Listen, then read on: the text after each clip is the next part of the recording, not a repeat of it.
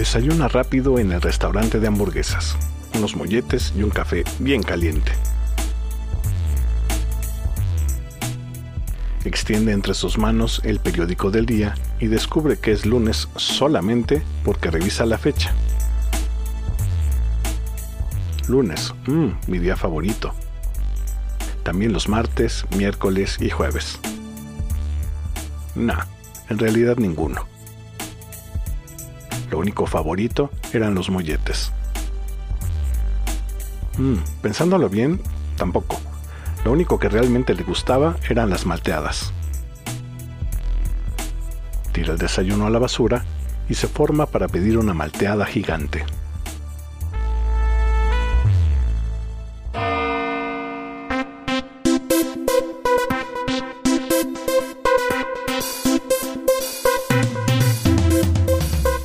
Maravillosa pieza de ingeniería, construida con los materiales del cosmos, es el elemento a través del cual contactamos con todas nuestras realidades.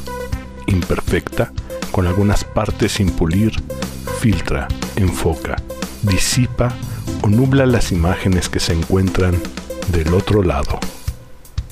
Bienvenidos a la ventana amorfa. Hoy presentamos un beso.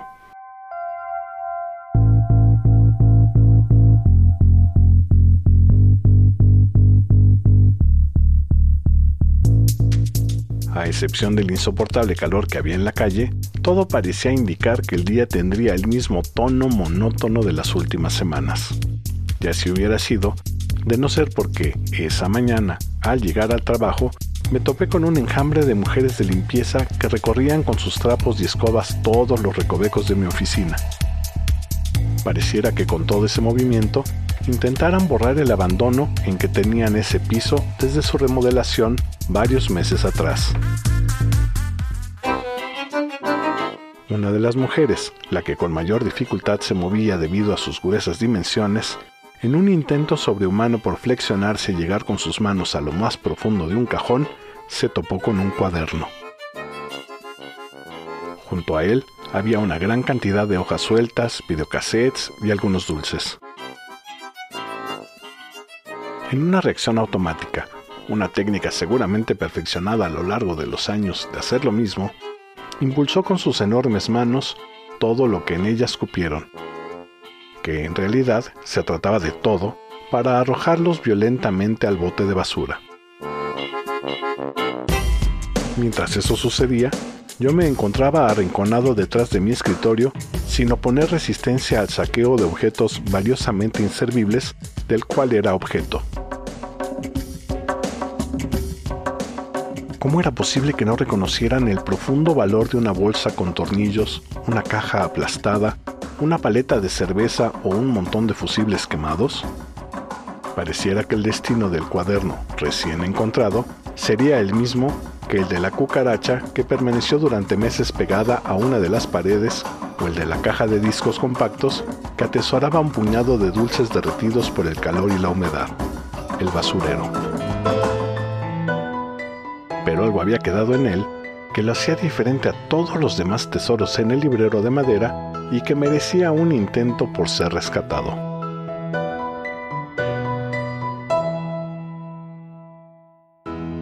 Tratando de ser lo más prudente y claro, dadas las condiciones del momento, me atreví a pedir que me entregaran el cuaderno. ¿Para qué? Si es pura basura. Es de una amiga. Pero si ya no trabaja aquí. Pero en él hay información que me interesa consultar. Ay, señor Elder, ¿cómo le gusta guardar cosas? Así no vamos a dejar limpia su oficina nunca. Y, por fin, con el tesoro en mis manos, salí corriendo a refugiarme en una de las salas de postproducción. Uf, todavía no era mediodía y las cosas se habían salido completamente de lo habitual. Sentado en una de las incómodas sillas de la sala y con un interés estrictamente científico, según se podía observar en el analítico gesto que expresé, me dispuse a revisar la información que cuidadosamente fue plasmada en las hojas rayadas del cuaderno. Mm, muy interesante, Este es el número de cassette de la entrevista de Alex Aguinaga. Mm, y también el número de cinta donde están los goles de la selección nacional en el Mundial de 1986. El cuaderno contenía información importante que resultaba sorpresivamente oportuna. En esos días, me encargaron la realización de unos cuantos programas sobre fútbol y era necesario contar con toda la información posible. El cuaderno había sido la herramienta de trabajo de quien, durante una breve temporada, fuera mi asistente de realización y a quien nunca me referí como tal, pues su amistad había hecho del trabajo previo una delicia. En aquella temporada, elaboramos juntos otros tantos programas de fútbol y siempre compartió conmigo una gran sonrisa y una sincera disposición, de tal suerte que, a mis ojos, se trataba de la bitácora de tres meses en la vida de una amiga a quien había dejado de ver por diversas circunstancias.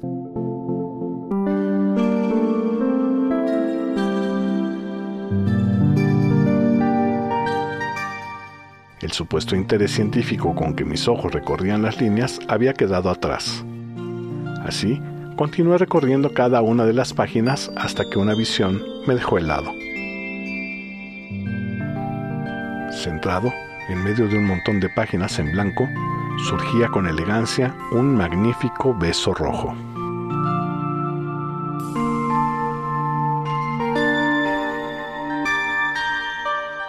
¿En qué momento de intenso trabajo pudo haber sido olvidado?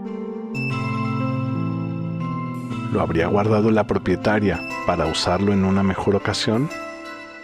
¿Y si lo perdió y seguía buscándolo sin saber que se encontraba en mis manos? ¿Qué hacer con un beso que no era mío, pero que podía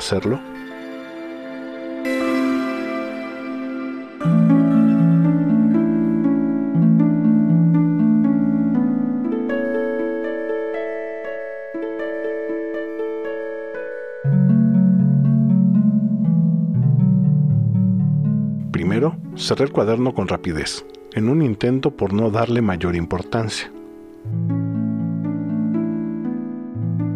De inmediato me asomé a mi oficina en espera de que las barredoras humanas se hubieran retirado. Afortunadamente así era. Rápidamente me refugié detrás de mi escritorio para disponerme a contemplar mi descubrimiento.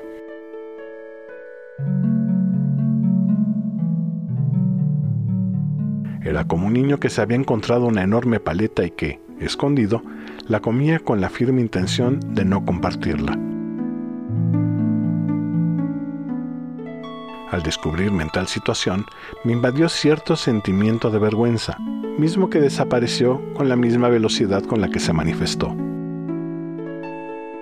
No tenía caso hacerme el tonto, era mío y de nadie más. Después de todo, yo lo había rescatado de un final seguro y solo yo entendía el valor que representaba. Pero no podía robarle el beso a mi amiga. No, no podía. Tal vez si las cosas fueran diferentes, tal vez si los compromisos fueran otros,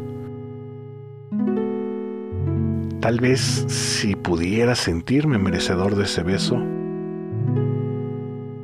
en el fondo sabía que no podía conservarlo, pero tampoco podía dejarlo a su suerte. Claro que había una mínima probabilidad de que no fuera de ella, pero no quería pensar que así fuera. Tal vez pasaron un par de horas antes de cerrar el cuaderno. Tal vez pasaron los minutos tratando de convencerme que, algún día, podía decirle que yo había encontrado el beso. Y tal vez, en ese momento, podría mirarla a los ojos y pedirle que me lo regalara. Pero ese momento tenía que esperar.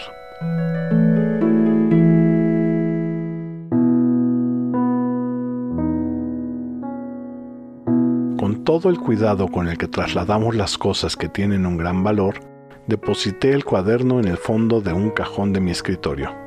No quise abrirlo. Solo lo deposité con la esperanza de, algún día, poder ser el destinatario de ese beso.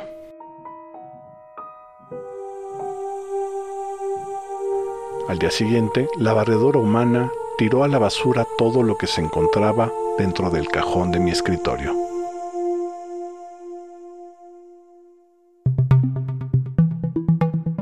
Una vez más, muchas gracias por escuchar este, tu programa, en donde semanalmente abordaremos temas de lo más diverso, desde lo cotidiano hasta lo paranormal, pasando por lo social y lo histórico.